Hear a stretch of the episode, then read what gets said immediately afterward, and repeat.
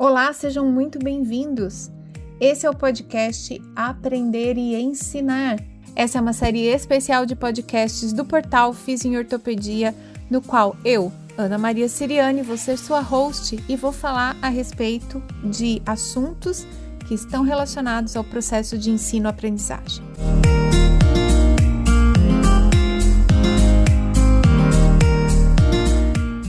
Você é estudante, professor ou você é um profissional de saúde que precisa continuar estudando para se manter atualizado.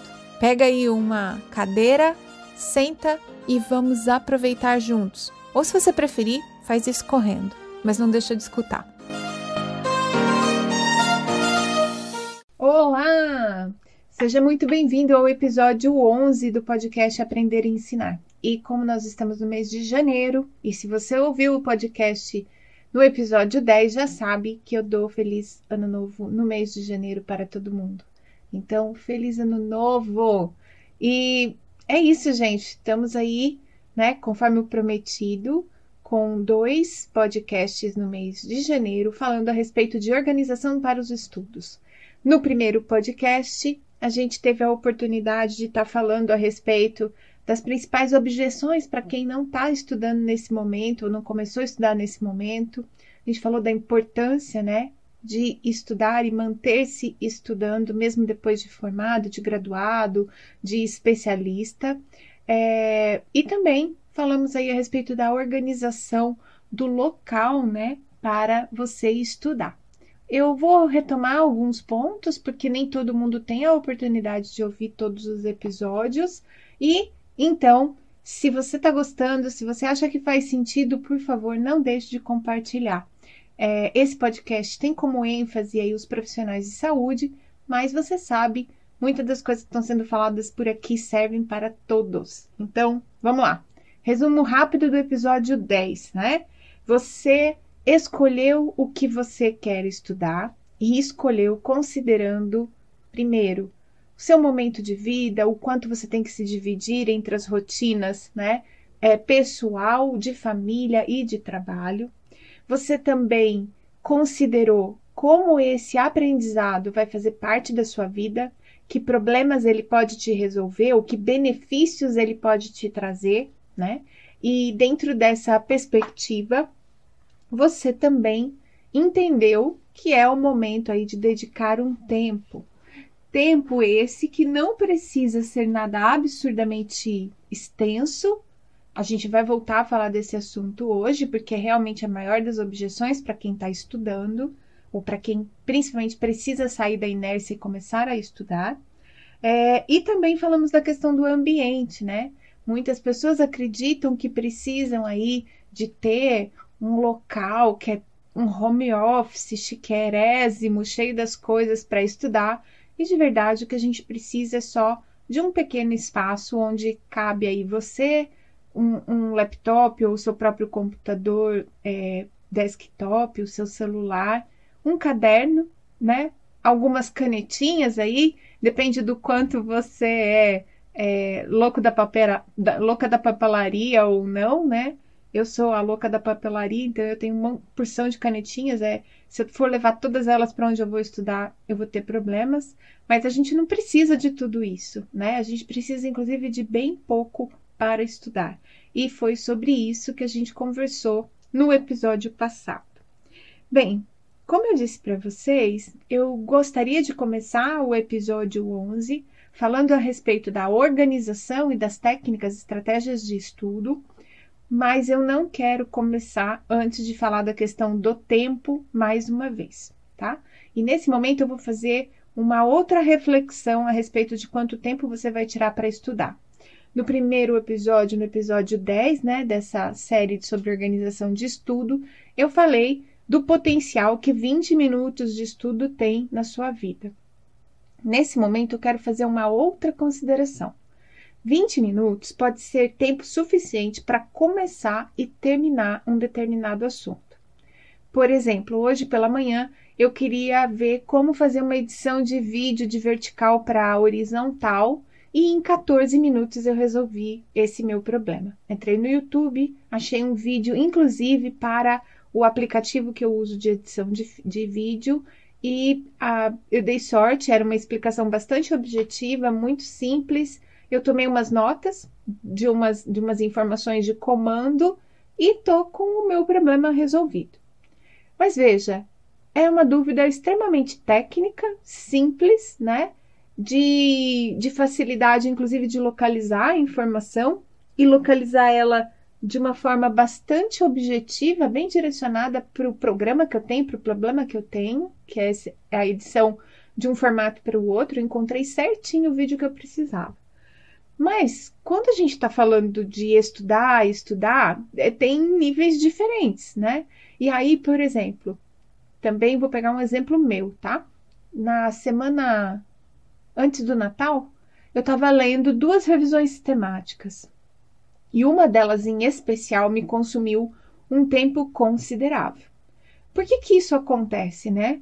Porque o nível de profundidade de leitura, o nível de complexidade do assunto envolvido dentro dessa revisão sistemática é muito mais denso do que é como fazer a edição de um vídeo.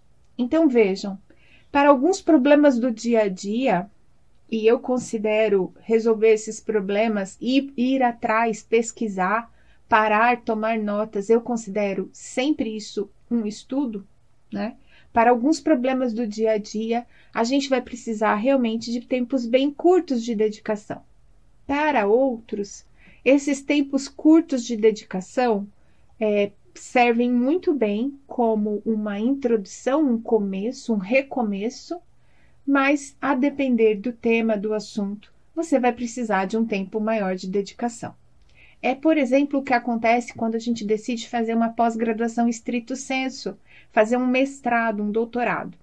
É muito diferente fazer uma pós estrito de fazer uma pós lato. A pós lato senso, as especializações, elas podem inclusive durar um ano e meio, elas têm prova, elas têm atividades para serem entregues, elas têm complexidade, sem dúvida nenhuma. Mas provavelmente o seu tempo de dedicação para os estudos vai ser a aula, que é dada às vezes a cada 15 dias ou duas vezes por mês, alguma coisa assim, né? Na maior parte das vezes. É, essa aula pode ser presencial e pode ser online. E você vai precisar estudar aquele conteúdo daquela aula. Então, por exemplo, se você colocar mais 20 minutos, 40 minutos na semana para revisar o conteúdo da pós-lato, pós você resolveu aquele problema. Na pós-estrito, você tem um grau de aprofundamento teórico maior. E esse grau de aprofundamento teórico maior te exige mais tempo de dedicação. Então, é muito comum pessoas me procurarem para fazer é, lato senso para fazer, perdão, estrito senso para fazer mestrado ou doutorado, com tempos presenciais de laboratório, né, de, de estudo, menor do que 12 horas por semana. E é pouco, gente, é muito pouco para quem quer fazer um mestrado, para quem quer fazer um doutorado. Dá para fazer? Dá. É o ideal? Não, não é o ideal. Para vocês terem uma ideia, 12 horas semanais é o que as agências de fomento pedem de tempo de dedicação de um bolsista de iniciação científica. Então, não tem como um mestrando fazer né, uma tese, uma dissertação com o mesmo tempo de dedicação de uma iniciação científica. Então, sem dúvida, né? E não quero aqui criar a falsa ideia de que estudar é sempre simples e muito tranquilo, é, a depender daquilo que você está estudando, você vai ter sim que se dedicar mais tempo, tá bem?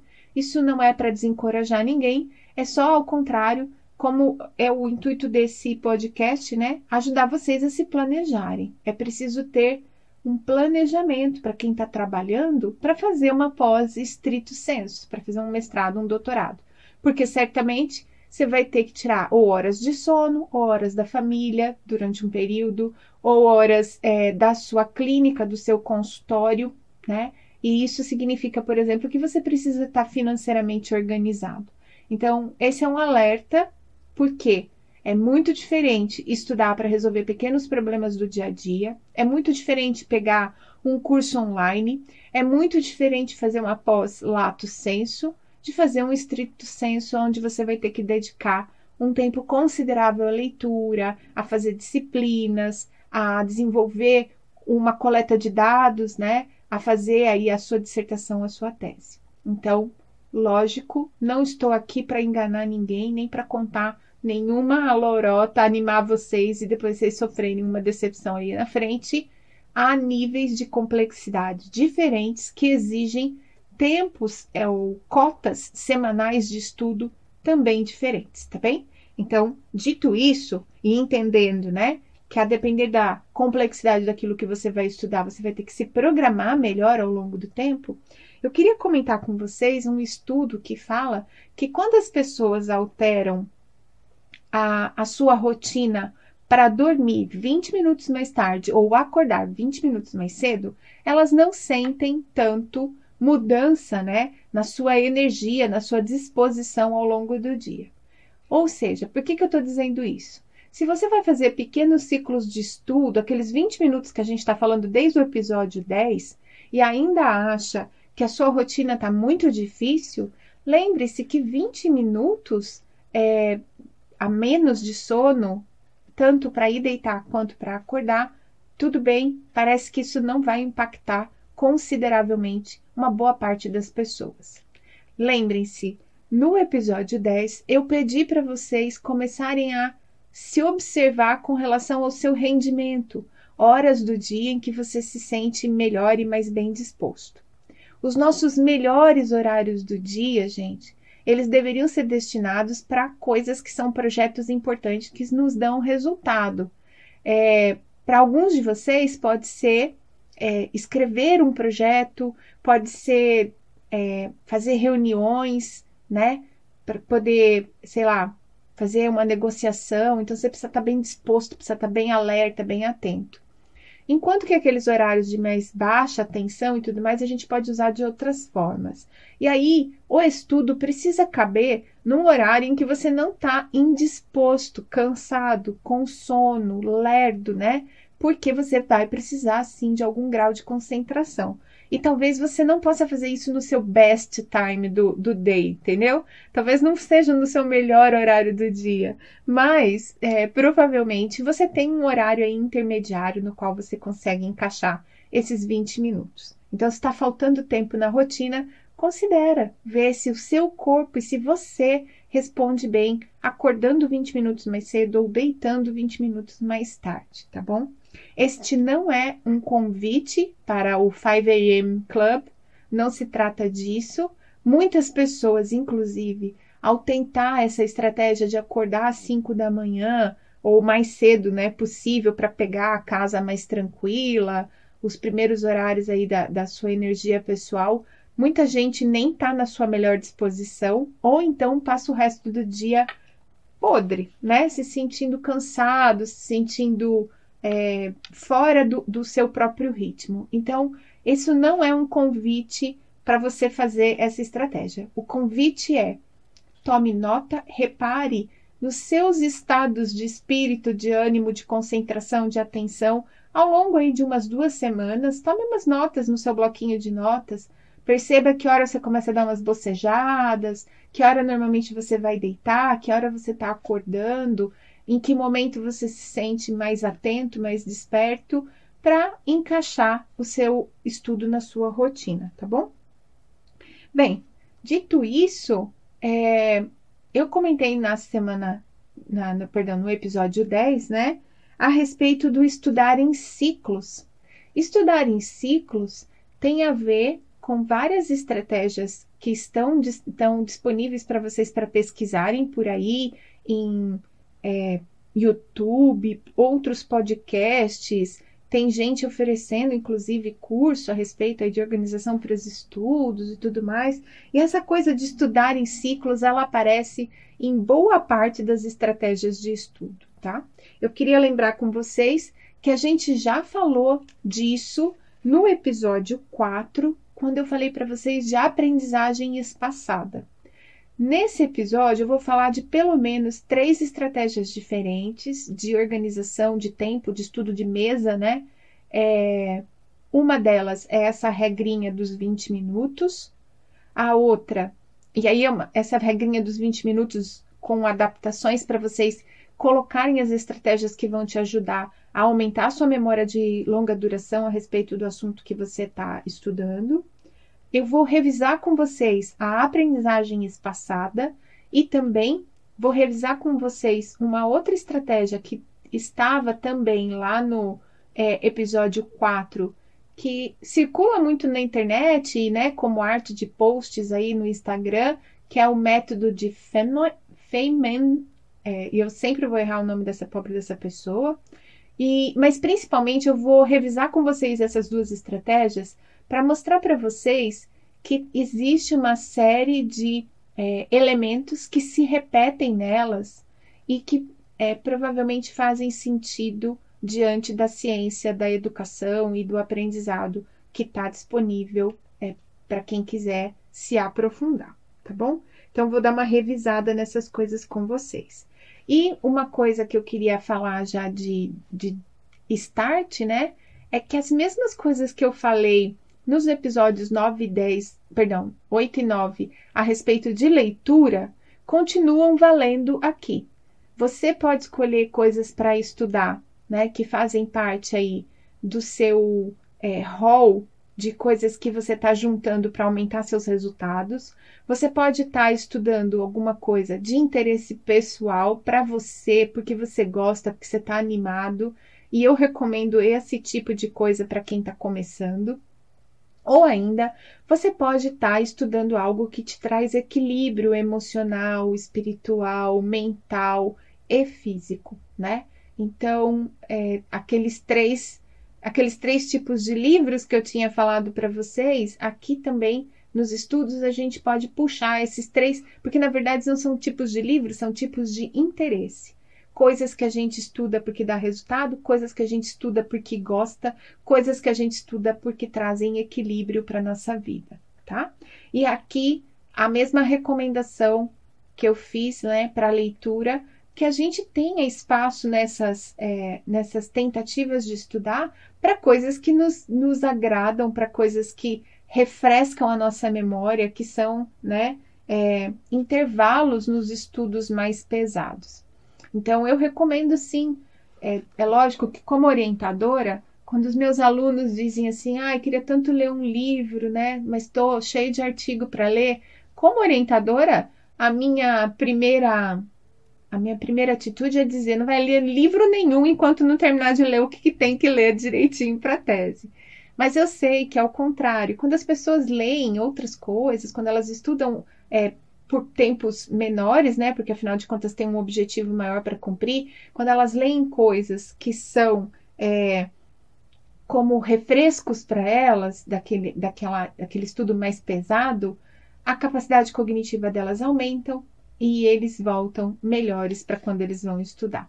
Então, lembre-se, é importante a gente ter, né, aquelas áreas de escape, de refresco para a cabeça, e isso pode acontecer, por exemplo, é, com um filme, com uma leitura diferente. É, não precisa, você não precisa estar o tempo inteiro estudando um único assunto. Faça coisas diferentes também da sua rotina, tá bom? Isso vai te é, vai te ajudar a estar mais atento, esperto e também criando mais associações. Lembra, muito do que a gente aprende tem a ver com associações.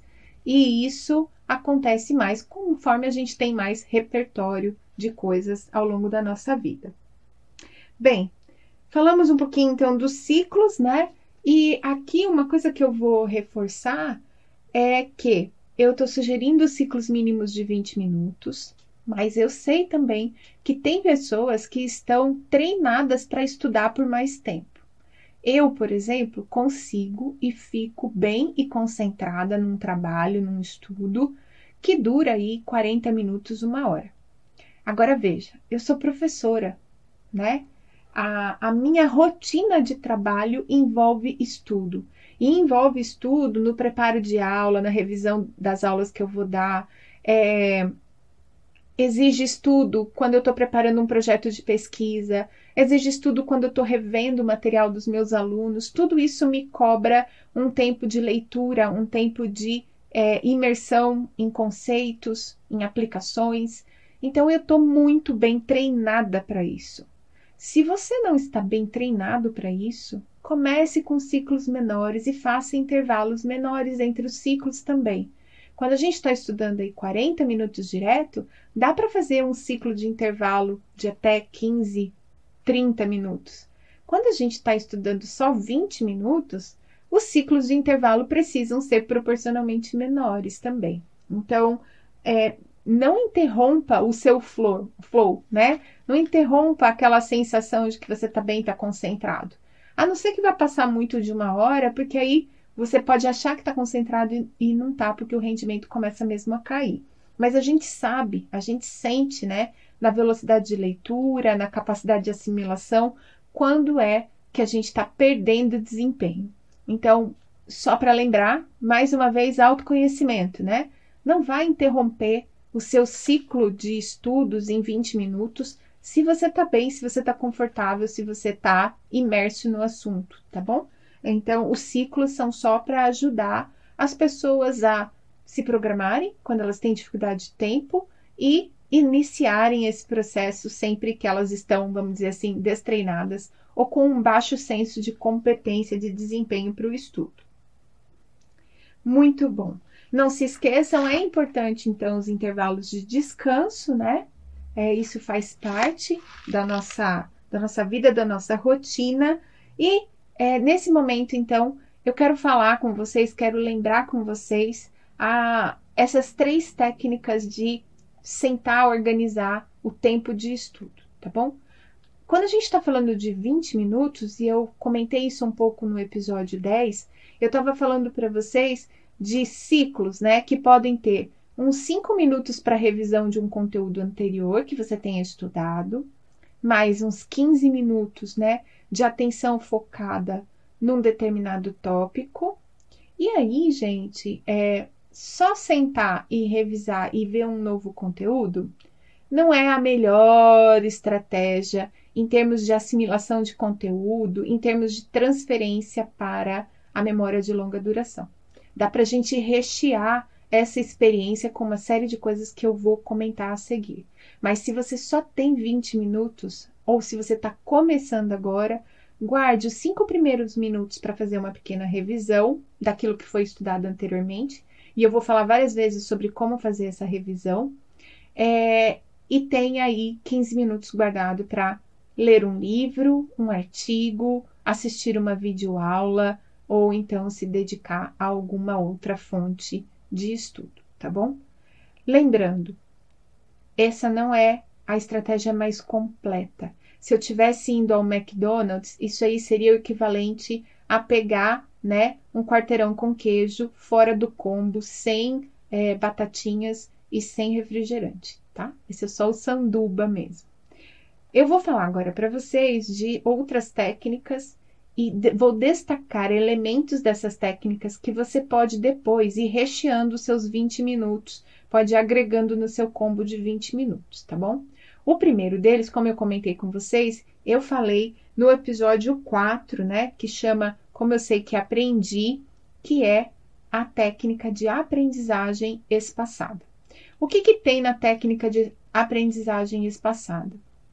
Você tem um bloco de estudos que dura cerca de 40 minutos a uma hora, e nesse bloco você começa né, com um período de 20 minutos de estudo e esse estudo é um estudo de tópico é, único, né? Então você pega um, um assunto focado, só ele, fica nele de uma maneira intensa. E eu lembro que nesse episódio eu comentei com vocês que uma forma de dar intensidade a esse estudo é, por exemplo, você assistir uma videoaula em velocidade acelerada, né? É, veja aí o quanto que você consegue escutar ter compreensão do conteúdo. Às vezes, se o, o palestrante, se o professor fala bem lento, uma vez é, ponto 75 pode ser legal, du duas vezes a velocidade pode ser legal, mas se ele fala muito rápido, às vezes até 1,25 já é muito, né? Mas o importante é que você tenha essa experiência de ter um volume de informação rápida chegando para o seu cérebro. Aí você vai interromper esse bloco e vai fazer 10 minutos de intervalo. E é importante que seja um intervalo real oficial, tá? Esse intervalo, inclusive, eu recomendo que não seja um intervalo de você pegar o celular sentado no mesmo local onde você está estudando. Eu recomendo que você se levante, ande, saia desse local de estudo e aí você pode checar o seu celular, pode mexer nas suas coisas é, outras, pode atender um telefonema, pode mandar uma mensagem. E aí você vai voltar depois de mais ou menos uns 10 minutos para fazer um recall. O recall, que é né, chamar pela memória o tópico que você acabou de estudar. Então, você estudou por 20 minutos, fez um intervalinho máximo de 10, agora vai fazer o recall. E o recall, gente, ele depende de notas, tá? O que, que eu tô querendo dizer? Naqueles primeiros 20 minutos, e isso você faça também nos seus 20 minutos de estudo, se você não está fazendo aprendizagem espaçada, você tem aí durante assistir a videoaula, ou durante estar lendo um texto, ou durante estar é, lendo um, um, livro, tome notas, tá? É, tem vários trabalhos na, já na literatura dizendo que tomar notas no computador ou manual é a mesma coisa. Eu, Ana Maria, particularmente gosto, né, de escrever à mão. Existe uma razão antropológica, inclusive, para isso. Eu já vou falar dela, mas é, eu quero primeiro terminar o método de, de aprendizagem espaçada, então eu volto já já falar mais especificamente das notas. Na fase de recall, você deve tentar lembrar suas anotações sem ter contato com elas, tá? Bloco de 20 minutos de estudo intenso, 10 minutos de intervalo de preferência fora daquele ambiente onde você estava estudando, volta para um bloco de recall a respeito das notas do assunto que você estava estudando. Aí você faz mais um intervalo pequeno e tenta fazer um exercício prático ou ainda montar aí é, uma série de perguntas relativas às suas anotações ou um mapa mental daquilo que você está estudando.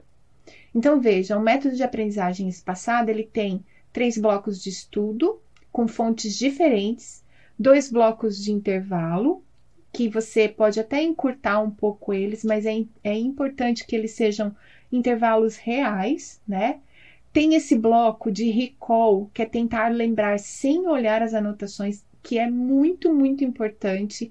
Quanto mais eu vejo coisas a respeito de aprendizado, parece que é, o esforço de puxar pela memória aquilo que se acabou de estudar é um elemento muito importante para que a gente consiga guardar na memória de longa duração essas informações. E uma outra coisa que aparece em várias estratégias é, documentadas aí na literatura científica de aprendizagem é a questão do exercício ou um teste, tá?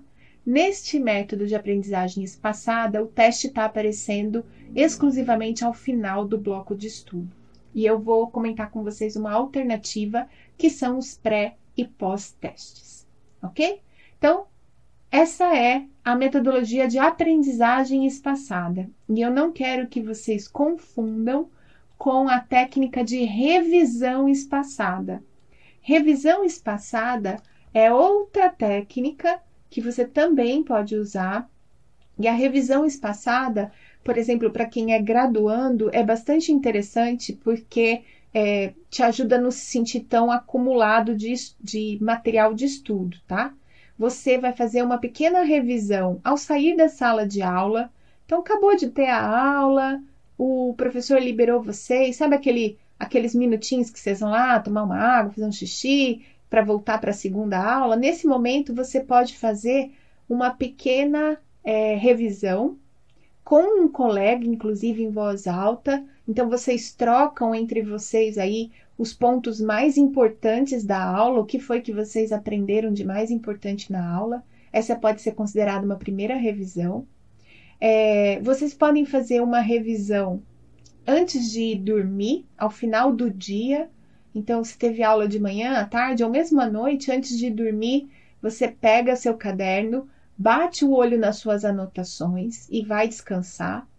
E aí, é, você pode passar mesmo essa revisão para uma semana e até um mês após essa aula. Então, é importante que durante as aulas, reparem, vocês tenham anotações, anotações para poder fazer uma revisão. A técnica de revisão espaçada, ela inclui você é, consultar, olhar suas notas, mas você pode, para potencializar, usar o recall também, né? antes de olhar as anotações, você cobre ela com uma outra folhinha de papel, ou você simplesmente senta e tenta se recordar e depois você volta para olhar as suas anotações mesmo. Então, uma coisa é a revisão espaçada, é voltar naquele conteúdo mais vezes. E é por isso que dentro do bloco de 20 minutos que eu recomendei para vocês estudarem, eu estou deixando os cinco primeiros minutos para revisões, que é para vocês olharem aquilo que vocês estudaram antes, para vocês fazerem uma estratégia de revisão espaçada. E aí vai depender de, da rotina que vocês tiverem, o quanto de espaço vai ter essa revisão, né? Esses cinco minutos aqui pode ser duas vezes por semana, pode ser uma vez por semana, depende de quantas vezes você está colocando é, horários de estudo na sua agenda. Então tá, essa revisão espaçada. A aprendizagem espaçada é na hora de estudar, fazer blocos, e essa estratégia você vai levar um pouco mais de tempo estudando. Ela é bastante útil para assuntos um pouco mais complexos, né? É, para tópicos aí de especialização, para um estudo relativo ao seu mestrado ou seu doutorado. A outra técnica é o método, é, vamos lá, Feynman, né? aonde você escolhe um tópico de estudo, você estuda esse tópico e é, o seu esforço de se lembrar a respeito desse tópico, como era o recall da aprendizagem passada, é você ter que explicar para alguém aquilo que você acabou de estudar ou que você está estudando.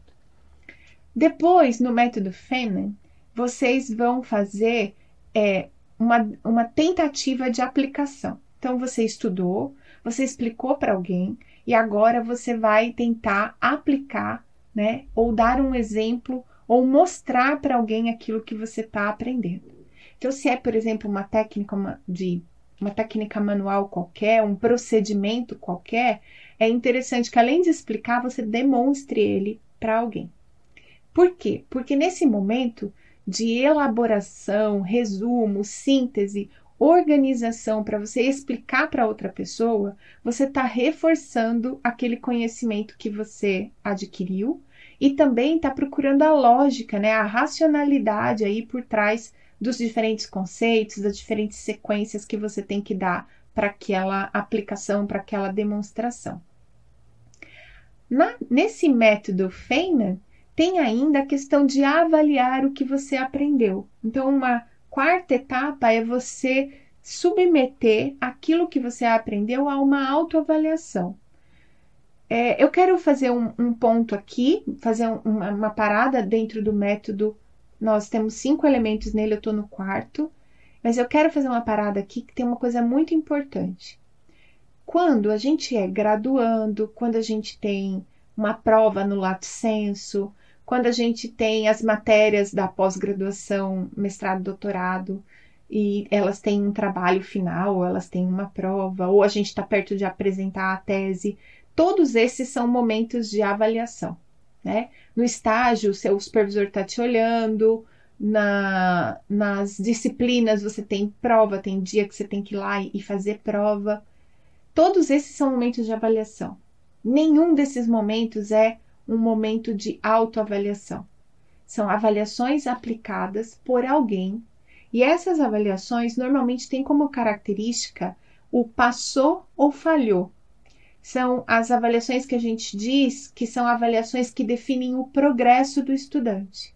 Então, por exemplo, se você é, não alcança a média numa matéria, você está reprovado, tem que fazer ela de novo. Se você não alcança a média é, na sua prova de especialização, você fica lá devendo uma determinada tarefa, um determinado trabalho para entregar. Se você reprova na sua qualificação é, de mestrado ou doutorado, você tem que ir lá e refazer. Todas essas são avaliações que definem progresso. Essa avaliação que tanto está presente né, nesse método de Feynman, quanto na aprendizagem espaçada no último bloco, quando ele pede para você fazer um exercício prático ou teórico, essas avaliações são avaliações de fomento ao ensino. São autoavaliações. É você que deve refletir a respeito daquilo que você acertou e errou para entender o que dos conceitos que você está estudando, né, ainda está faltando para você. Está faltando você adquirir aquela expertise, aquele conhecimento, aquele tópico em especial. Quando a gente está num curso bem estruturado, num curso assim, é, que está melhor preparado, é muito comum que você encontre pré e pós-teste. Então, na Udemy mesmo, por exemplo, vários cursos têm essa estratégia. Você, antes de começar o vídeo da videoaula, você tem um testezinho, às vezes é quatro ou cinco perguntas de verdadeiro ou falso. Aí você assiste a aula e aí você refaz o teste. O que, que acontece nessa estrutura de pré-teste, aula e pós-teste? No pré-teste, a gente já consegue pegar aquilo que é o conhecimento adquirido de um estudante, principalmente nas especializações, mas na graduação isso também está presente, tá? Mas principalmente nas especializações, a gente está falando de profissionais que já graduaram, que têm um conhecimento de base, que conhecem algumas das coisas que vão ser ditas na especialização. A especialização é um aprofundamento, né? A mesma coisa pode acontecer para pós é, lá estrito, né, para o mestrado, para o doutorado. Você pode ter lido algo teórico a respeito do seu trabalho antes de estar tá lá escrevendo a sua tese, escrevendo a sua dissertação. E na graduação, como a gente tem ainda muitos cursos em unidades de ensino isoladas, né? Você faz lá aquele bloco inicial do curso pré-profissionalizante, depois você faz o profissionalizante, depois você faz a formação prática no estágio. Quando você está, por exemplo, no bloco lá das disciplinas aplicadas, é, eu preciso que você saiba anatomia, fisiologia, cinesiologia, biomecânica, cinesioterapia. Então, quando eu vou começar a falar do tratamento de uma condição clínica em especial, você já tem conhecimentos que estão relativamente desarticulados ou articulados, e o pré-teste é um excelente indicativo para você do que é que você precisa tomar mais atenção ao longo do seu estudo. Por exemplo, quando você está fazendo um curso online que tem pré e pós-teste, tá? Aí você vai lá, faz o pré-teste e tira um notão, vamos dizer assim, né? É que não é nota, é por acerto e erro normalmente. Então tinha lá cinco verdadeiro e falso, você acertou cinco. Isso significa que o curso que você está fazendo é fraco para você? Pode ser, mas provavelmente isso significa que você vai ter a oportunidade de ver algo que você já sabe, da boca de outra pessoa com outras experiências e que podem trazer novos insights para você. Você só não precisa gastar o mesmo tempo que gastaria com um módulo no qual você está absolutamente cru ou 80% cru, certo? Então, o que, que eu faço, por exemplo, se eu, se eu fizer um pré-teste e eu for muito bem nele? Eu assisto o vídeo numa velocidade mais rápida e fico atenta para quando vai aparecer aquela questão que eu errei ou que eu perdi durante o pré-teste. Estão entendendo qual é a ideia dessas avaliações? Essas são avaliações que fomentam o ensino, organizam o ensino, colocam você num modo mais atento a respeito daquilo que você está aprendendo. A forma mais comum de fazer isso são pré e pós-testes, mas você pode fazer testes ao final, você pode fazer uma série de coisas ao final dos blocos, ou mesmo na, na revisão espaçada, tá? Para você, então, confirmar é, o que você aprendeu ou o que você já sabia e aquilo na, no qual você deve investir mais tempo, deve ficar mais tempo é, durante o seu estudo. Durante muito tempo, os nossos professores usaram as avaliações exclusivamente para dizer para a gente se a gente estava aprovado ou reprovado. O meu convite agora é que vocês tenham momentos de avaliar o quanto vocês estão progredindo nos estudos. E quando eu estou falando de estudo autônomo, né? Quando eu estou falando de você, profissional formado, que não vai ser cobrado numa prova, que não tem lá um trabalho para entregar, eu estou dizendo de alguém que tem que ter responsabilidade a respeito do seu progresso. E aí você vai me falar assim, Ana, mas como é que eu consigo esses testes? Tem uma porção de coisa na internet, gente. Por exemplo, você está estudando para um concurso de residência. Pega as provas das residências que tem pela aí, é, na internet espalhada, inclusive com gabarito, né? Eu vou, vou dizer um negócio para vocês nesse momento solene. Não existe nada, nada, nada, nada mais efetivo para botar você atento a estudar alguma coisa do que você errar um pré-teste de algo que você achou que sabia. Quando você vai lá e marca uma questão de concurso dessas que que tem lá o gabarito, você marca um gabarito e é outro, você vai ler o gabarito, às vezes você vai compreender onde você errou, vai ver que era uma pegadinha, não sei o quê, mas às vezes você não vai conseguir identificar. E é neste ponto que eu tenho certeza absoluta que você vai colocar seu máximo esforço de aprendizado. Porque enquanto você não descobrir por que, que você errou aquele negócio, você não tem sossego, né? Você quer saber o que aconteceu. E eu vou aproveitar para recomendar para vocês um livro nesse momento que fala disso e fala outras coisas que eu achei incrível, né? Eu li agora no final do ano. Ele se chama Você Sabe Estudar? O autor é Cláudio de Moura Castro, é da editora Penso. É um livro relativamente fácil de, de ler. Ele tem vários exercícios de reflexão e autoconhecimento para o estudo. Mas ele tem aqui uma frase que é incrível, né? A respeito de como funcionam os métodos ativos de estudo, os métodos centrados no estudante.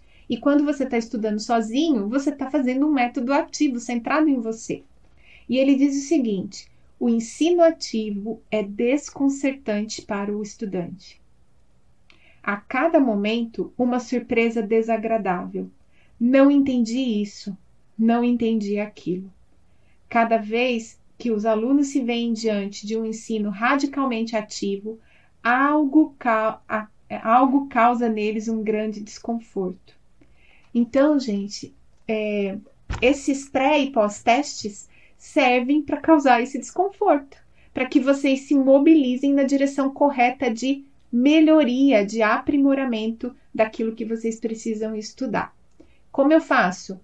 tem, tem editais, tem, perdão, provas de concurso com editais aí que tem inclusive os gabaritos. Se vocês colocarem quiz, né, para determinado assunto, vocês vão encontrar vários. Outra dica é alguns livros texto, principalmente o pessoal da graduação, tem livro texto de graduação que tem lá Nesse, nesse capítulo você deve aprender isso, isso aquilo, que são os objetivos de estudo, mas no final do capítulo o professor tem lá, perdão, o autor do capítulo tem uma série de perguntas abertas para você responder, ou então às vezes tem quiz mesmo. Eu conheço programas de, é, de especialização, de aprimoramento profissional, que o caderno de exercício tem quiz comentado. Então você faz, olha depois e vê se você errou, se você acertou e por quê. Tá comentada a questão, né? Quem é, teve a oportunidade de tentar o certificado da quinzena é, do exercício para dor crônica, ou está tentando aí fazer a prova de certificação do curso aberto do ombro, que está disponível lá no meu perfil, você vai ver que a hora que você termina de fazer a prova, você recebe um gabarito, né, dos seus acertos e erros, com um feedback na resposta que você errou. Para quê? Porque a professora Ana Maria quer que você fique incomodado, olhe aquilo e tente entender e queira ler a questão de novo e queira voltar na aula ou voltar no post para saber o que foi que você errou. Isso é uma força muito poderosa dentro da estrutura de ensino autônomo, dentro da estrutura de ensino ativo em sala de aula, com professor, com prova, com tudo. Faça testes. Faça testes. Ah, meu professor não, não oferece isso. Peça. Peça para o seu professor. Professor, faz uma lista aí de verdadeiro e falso dessa matéria para a gente fazer, né? Peça para o professor. Às vezes o professor é, não fez só porque ninguém nunca pediu, certo? Peça para o seu professor. Às vezes, quatro, cinco verdadeiro e falso com o conteúdo da aula. Peça, peça para o seu professor. Vai valer a pena, tá? E é lógico, gente, os verdadeiros e falsos, os correlaciones, os complete coluna, esse tudo, todos esses tipos de estrutura de avaliação, de autoavaliação, para ver o quanto você tem que estudar e onde, são interessantes para esse para essa finalidade, tá? Como eu disse para vocês, e tá lá na revisão espaçada, você pode, por exemplo, é, fazer um exercício prático ou teórico, como, por exemplo, responder perguntas abertas, tá? Responder por escrito perguntas abertas ao final de um bloco de estudo, uma pergunta mais elaborada do que um verdadeiro e falso, né? É, vai exigir de você um esforço parecido com aquele que é contar para um amigo o que foi que você aprendeu. Quando você está contando o que você aprendeu, você é obrigado a se ouvir, criar raciocínio, sintetizar, colocar numa ordem lógica para a pessoa que vai escutar. Quando você está escrevendo também. Então, a escrita é uma importante fonte de elaboração do raciocínio, da cognição, e é também uma habilidade que eu sei que num mundo de apostilas, num mundo de videoaulas e quizzes, a, a habilidade de escrever e se comunicar bem por escrita tem sofrido, a gente sabe disso. Então, tentem usar esse momento das revisões para vocês escreverem, né? Responder perguntas abertas. Lembrando, né? Toda frase tem que ter sujeito, verbo, advérbio, porque às vezes, inclusive, corrigindo provas de questões abertas, eu vejo que os alunos começam um raciocínio e não conseguem completar.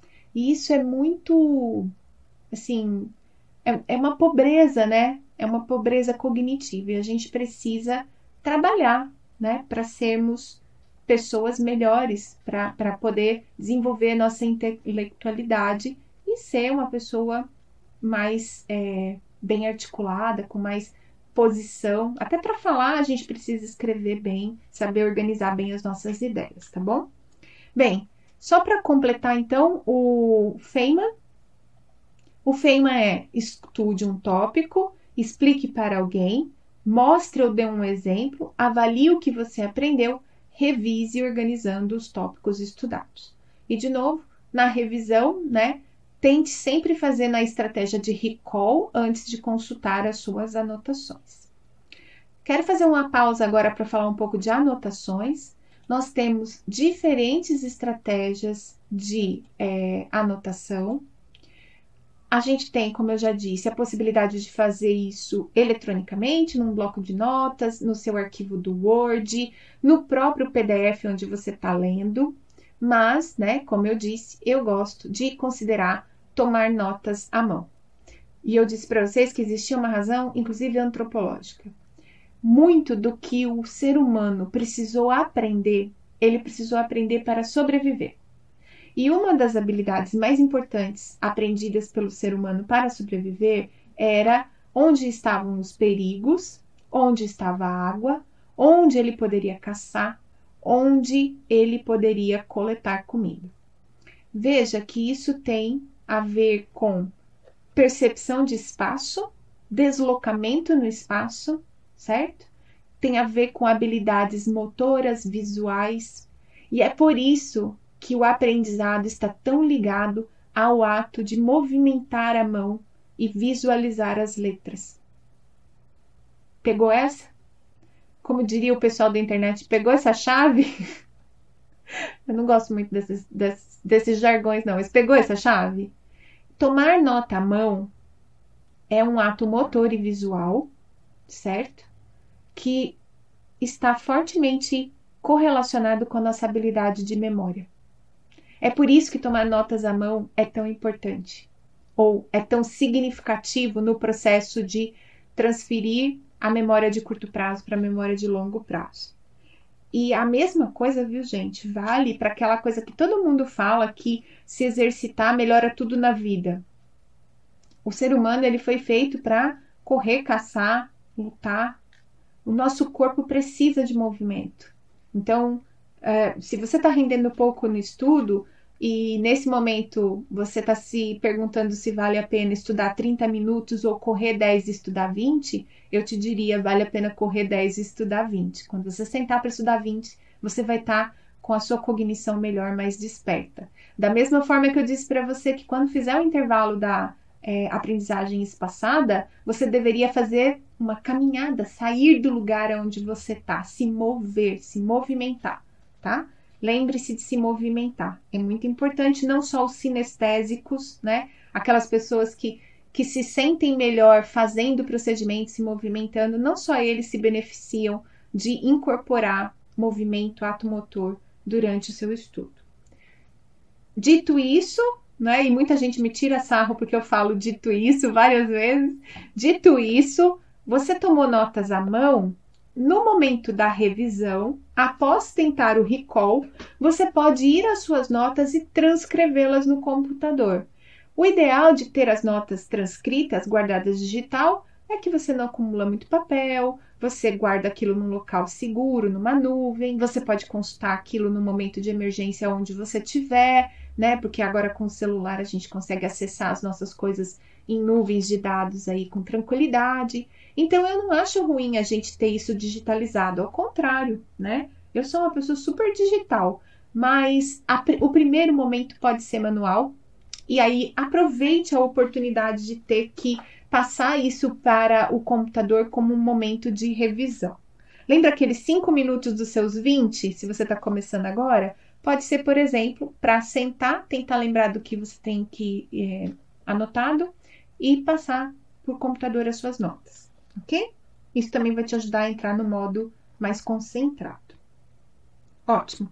Falei das anotações. Ah, métodos de anotação, né? Tem vários métodos de anotação, gente. Anotação livre, né? Em que você decide o que, que você acha mais importante de anotar. Eu também uso muito anotar à mão para espantar o sono. O fato de eu ficar escrevendo atentamente, ouvindo atentamente e escrevendo, me deixa mais dispersa. Então, é uma, uma estratégia que eu uso. Essas notas, tá, gente? Elas, é, como eu disse, podem ser absolutamente livres, podem ser inclusive taquigráficas, né? Aquelas anotações que você pega assim, só um pedacinho da palavra. Elas podem ser anotações ilustradas, que é uma técnica nova que eu tenho visto muita gente fazer, às vezes para resumo de reunião, para resumo de videoaula, você toma nota e faz uma pequena ilustração que te lembra algo daquela daquela discussão ou daquele assunto. Isso é diferente de fazer mapas mentais. Mapas mentais também são um tipo de anotação, só que aí ele tem uma estrutura hierarquizada, né? que tem muito a ver com a forma que a gente organiza o conhecimento dentro do cérebro e a estrutura do mapa mental ela também te favorece mais associações. Ah, como eu disse para vocês, mapas mentais é uma coisa difícil de falar no podcast porque não dá para visualizar e o forte do mapa mental é a questão visual, tá? Então, oportunamente a gente vai falar é, ou vai pensar em uma estratégia para falar de mapa mental de uma forma mais é, visual para vocês, ok? E ainda tem, e eu já comentei isso no meu Insta alguma vez, as notas Cornell. As notas Cornell é uma estrutura de tomar notas que numa folha de caderno você faz uma pequena coluna mais estreita à esquerda, uma coluna larga à direita e uma é, linha grossa né, no fim da folha. Para que, que serve? O bloco grande à direita é para você tomar nota daquilo que aconteceu durante a aula. O bloco de baixo, né? São resumos, highlights da, da aula, os tópicos mais importantes e alguma coisa que talvez você tenha ficado curioso, queira estudar. E essa coluna fininha à esquerda da folha, ela serve para você é, registrar a sua revisão. Então, sem olhar os tópicos de aula, você cobre os tópicos da aula, você é, coloca por escrito ali o que você está lembrando, o que você pesquisou, o que você já sabia, o que você ainda quer saber. Então, na mesma página, você reúne essas estratégias todas que ajudam a fixar o conhecimento teórico é, daquilo que você tomou nota, tá bom? Então, tome notas, diferentes estratégias, veja o que é melhor para você. As notas manuais são mais rápidas de serem feitas do que no computador, porque no computador a gente acaba, né, digita, volta, formata, é, tem, é diferente, é diferente de fazer, o ritmo é diferente. E sempre se lembre, ao tomar notas, as notas não são para serem consultadas diretamente nos procedimentos de recall. Sempre use recall primeiro, sempre tente se lembrar de cabeça das anotações. E é incrível para quem é sinestésico, né, e visual, é, o quanto que você se lembra de você tomando nota, escrevendo. Para quem é sinestésico, é, e visual, você lembrando da forma da letra, da cor da caneta que você usou, da onde na página tá. É incrível isso, é muito legal quando a gente começa a se entender, a entender qual é o jeito que a gente tem o input preferencial de estudo. Lembrando que todas as fontes de informação é melhor porque te dá mais entrada de conhecimento. Para quem não sabe do que eu estou falando, assista o episódio Estilos de Aprendizagem, tá bom? Bem, falei de anotações. Ah, uma coisa que eu esqueci de falar. Na hora de fazer o recall, de fazer né, essa, essa memória de cabeça das suas anotações, se você é do tipo que gosta de falar em voz alta, se solta, tá? Por isso também que eu recomendei para o pessoal da graduação fazer uma pequena conversa com um amigo, né, um parceiro aí de estudo, a, em voz alta, daquilo que é mais importante, do que achou mais importante da aula. Falar em voz alta é outra forma de estímulo de aprendizagem que entra na nossa cabeça e nos ajuda a memorizar, a guardar conteúdos teóricos, tá bom? Nas suas anotações, tente sempre também pensar em associações. Então, se aquela matéria está te lembrando alguma coisa que você já estudou, se você tem alguma aula que você assistiu, que você viu, se você lembra de algum conteúdo que está relacionado com aquele, registre as suas associações, ok? Bem, e aqui, gente, eu quero falar a respeito de mais uma coisa que aumenta a nossa capacidade de estudar. Nós estamos chegando a quase uma hora de, de podcast, né? Que são as perguntas de metacognição. Então vamos lá. Quando a gente está aprendendo conceitos, os conceitos normalmente eles são bem lineares, né? Do tipo, força da gravidade é a força de, de, de atração dos corpos para o centro da Terra. Ponto. É isso que é a gravidade, é o conceito. Acabou, né? E aí no máximo você pode lembrar que força é uma grandeza vetorial, que tem módulo, direção, sentido, entendeu? E aí tudo bem. Mas é a, a definição de força de gravidade é uma, o conceito força de gravidade é um, e ele é o que é. Quando nós estamos falando de saúde, né? E de novo, esse é um podcast voltado para profissionais de saúde, pensando em profissionais de saúde, é, mas eu tenho certeza que o que eu vou falar agora se aplica a, outros, a outras profissões também. Quando a gente fala de saúde, saúde é sempre algo complexo. As relações de causalidade, as soluções baseadas em uma única estratégia ou um único método isolado, essas coisas parecem pouco razoáveis quando a gente está falando de saúde. Então, quando um professor está dando aula, não é incomum, e eu tenho certeza que eu faço isso também, na tentativa de ser mais didático, de ser mais enfático, de tornar aquilo mais fácil para o aluno estudar, a gente acaba fazendo simplificações ou generalizações ou criando um efeito, né, de simplificação de conceitos, de aplicações, de técnicas de tratamento. Isso é muito comum. E não é por maldade, por falta de profundidade do professor. É porque às vezes é a melhor estratégia pedagógica para o assunto chegar até você, tá? Mas você, estudando, precisa desenvolver o seu senso de crítica de consideração a respeito dessas coisas, tá? De análise dessa informação.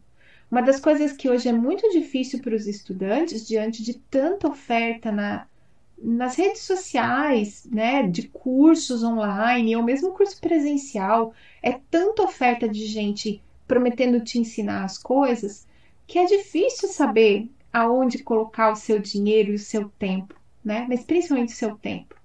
Quem, a quem eu devo dedicar a, a minha atenção? E eu vou dizer para vocês, da mesma forma que para aprender é interessante ter várias fontes, para conhecer as coisas é interessante ter várias fontes. O que você precisa é ser reflexivo. Então lembre-se, técnicas de avaliação, técnicas de intervenção, estratégias do tipo, estratégias não, vou falar, né, as habilidades soft skills, comunicação, integração, profissionalismo, todas essas coisas, gente, elas não são é, lineares elas não são exatamente estanques, elas não estão num quadrado.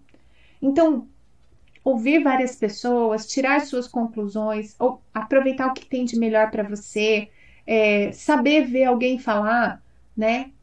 Mencionar um estudo de caso como uma forma de tratamento e você ter a reflexão de que aquilo não é a melhor forma de é, avaliar a efetividade do tratamento, porque o desenho de um estudo de caso não é a melhor forma. Isso, gente, é uma coisa que você precisa fazer.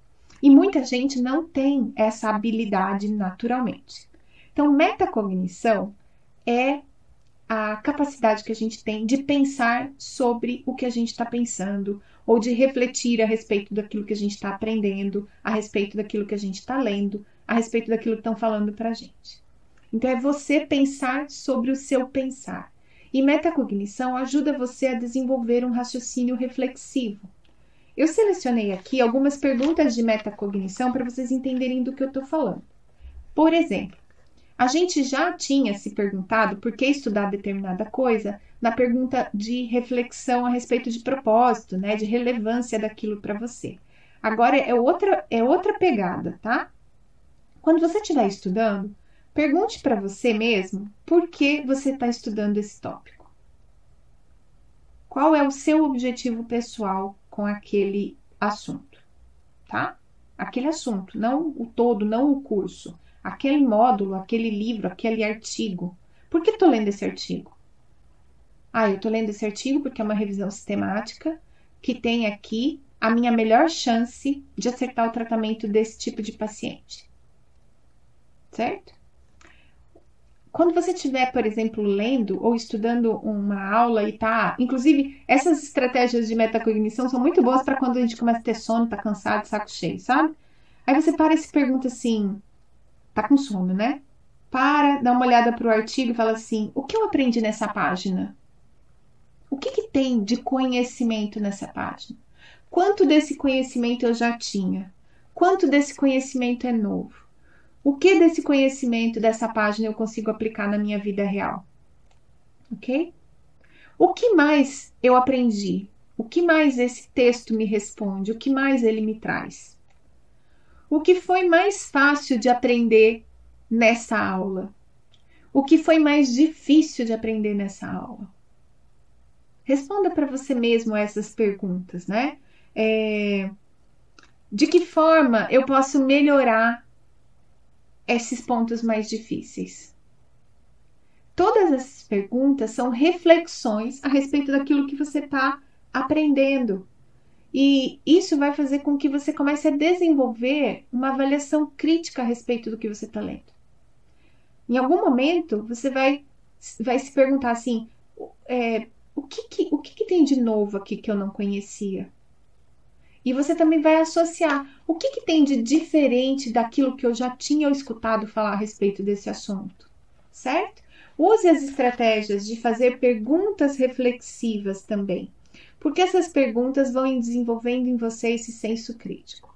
Eu trabalho com um professor na, aqui no Centro de Desenvolvimento Docente, professor é, Marcos Borges. Ele é responsável por uma oficina de boas práticas em perguntas de múltipla escolha. E ele fala um negócio que eu acho muito legal e eu vou contar agora para vocês. O professor Marcos fala sempre assim: é, quando você monta um, um grupo de questões de múltipla escolha, é importante que todas sejam plausíveis. Isso é a estratégia da, da, da, da formulação da questão de múltipla escolha, para que não fique evidente qual é a resposta, né? Para que realmente aquela oportunidade seja uma oportunidade da pessoa pensar qual é a melhor estratégia para responder, qual é qual das respostas da múltipla escolha é a melhor para ser é, escolhida. Mas mais do que isso, sabe o que ele diz? Toda vez que a gente está montando questões de múltipla escolha para a saúde, sempre e nunca são duas palavras que a gente deve evitar porque costumam matar o gabarito. E é engraçado como que a gente, quando está estudando, está buscando respostas do tipo sempre e nunca, né? Então, estudar é muito bom, mas eu gostaria que todos vocês estivessem estudando com os olhos em serem também reflexivos. Saúde é coisa complexa, tem múltiplas camadas nos assuntos, as relações de causalidade direta são raras, né? Essa coisa de relação dor e movimento é um excelente exemplo para falar disso. É, porque dói ao movimento não quer dizer que o movimento é que está causando a dor. E é muito difícil as pessoas entenderem isso. E em vários momentos vocês vão ver isso nas aulas, nos cursos, né? É, como uma simplificação teórica, uma tentativa do professor de é, dar uma das justificativas para aquele evento doloroso e às vezes a gente acaba resumindo isso num conceito simplificado, sem, sem profundidade, não muito superficial. Então, lembre-se de, durante o seu procedimento de estudar, também ser um estudante reflexivo, considerar, ouvir diferentes opiniões, pegar para você o que te interessa, o que te, te deixa mais confortável e tranquilo e aproveitar isso da melhor maneira possível, tá? É... Aplique o quanto antes o conhecimento aprendido. Vocês viram na técnica do Feynman, né, que ele recomenda demonstrar, tentar fazer algo sempre que for alguma coisa que exige procedimento, quanto mais rápido você tentar é importante. Ah, fiz um curso de comunicação. Segunda-feira, vai para o seu consultório e tenta aplicar as técnicas que você aprendeu. Olha lá suas anotações, deixa ali num, num lugarzinho onde você pode dar uma espiada disfarçadamente, mas vai tentando, porque isso vai fazer essas informações irem mais rápido para a sua memória de longo prazo, tá? Não deixe de fazer testes, de responder perguntas para você mesmo, não tem problema. Ah, Ana, não tenho gabarito. Você tem sim, você tem livro, você tem a aula, você pode sempre conversar com alguém, pode sempre conversar com um colega mais experiente, pode sempre pedir ajuda para alguém na internet, pode sempre escrever para um professor. Você vai ter um gabarito sim. E é, vou deixar uma última dica: a gente está estourando uma hora de, de podcast, que é a questão que eu sempre escuto também, né, de profissionais que estão formados e que dizem assim: ah, eu me sinto desestimulado porque onde eu trabalho só eu quero estudar, só eu quero fazer as coisas novas, só eu quero é, empreender novos esforços, né, no trabalho. Gente, quando a gente começa a estudar e a gente tem vontade de contar o que a gente está fazendo, ou a gente quer, né, usar essas estratégias de ensinar outra pessoa, a gente precisa saber lidar com o ritmo e o momento de vida dos outros, né? Ser empático com eles também. É, a gente precisa entender, né, que ser um exemplo é diferente de ser arrogante, né? É, essa é uma coisa que eu, eu gosto muito de dizer. Às vezes os mais jovens chegam num gás muito grande, num serviço público, onde tem um monte de gente já trabalhando há muitos anos, que por vários motivos está desmotivado, né? E e aí acaba passando uma postura arrogante, às vezes nem quer ser arrogante, mas acaba passando essa postura. Faça é, com a sua equipe, converse com as pessoas, tente entender algo que eles também gostariam de aprender, divida momentos de aprendizado, é, seja exemplo, né? motive seus colegas, mostre o seu entusiasmo, procure nos outros algo que eles também querem aprender. As pessoas às vezes querem aprender coisas muito diferentes da gente. Não é que eles não querem aprender nada, eles só não estão interessados exatamente na mesma coisa que você. Então, busca na sua equipe um grupo de estudantes, né? Da melhor maneira que você puder, com carinho, com afeto. As pessoas aprendem com afeto. Com... É, é muito ruim você aprender uma lição, um assunto, qualquer coisa assim, numa experiência difícil, de um, de um feedback muito ruim, ou de é, ser ridicularizado. Vocês sabem disso. Quem teve na graduação e teve alguma experiência ruim com o professor ou com outro colega sabe do que eu estou falando. Não reproduza isso na sua vida profissional. Motive seus, seus amigos de trabalho, façam um grupo de estudo, distribuam é, problemas que a clínica tem né, para resolver é, entre vocês, com diferentes tópicos, cada um estuda, faz uma grande mesa, discute, Põe isso num horário descontraído, gostoso, com um bolo, um café. Se reúnam para estudar, congreguem com as pessoas, não, não fiquem isolados na tentativa de estudar. Quando a gente tenta ensinar, quando a gente divide o que a gente aprende, a gente aprende mais. E é isso para este episódio. Espero que tenha sido proveitoso. Não se esqueçam, vai ter uma arte, uma postagem, né, desse podcast lá no arroba Fiz em ortopedia. Se você quiser deixar alguma dúvida, algum comentário, me marca, arroba Ana Maria Siriane, e eu vou usar lá esse post para acompanhar uh, o feedback de vocês. Gostou? Compartilha, marca, posta aí o seu, faz o seu print do seu podcast, marca a gente e até o episódio número 12. Um grande abraço para vocês.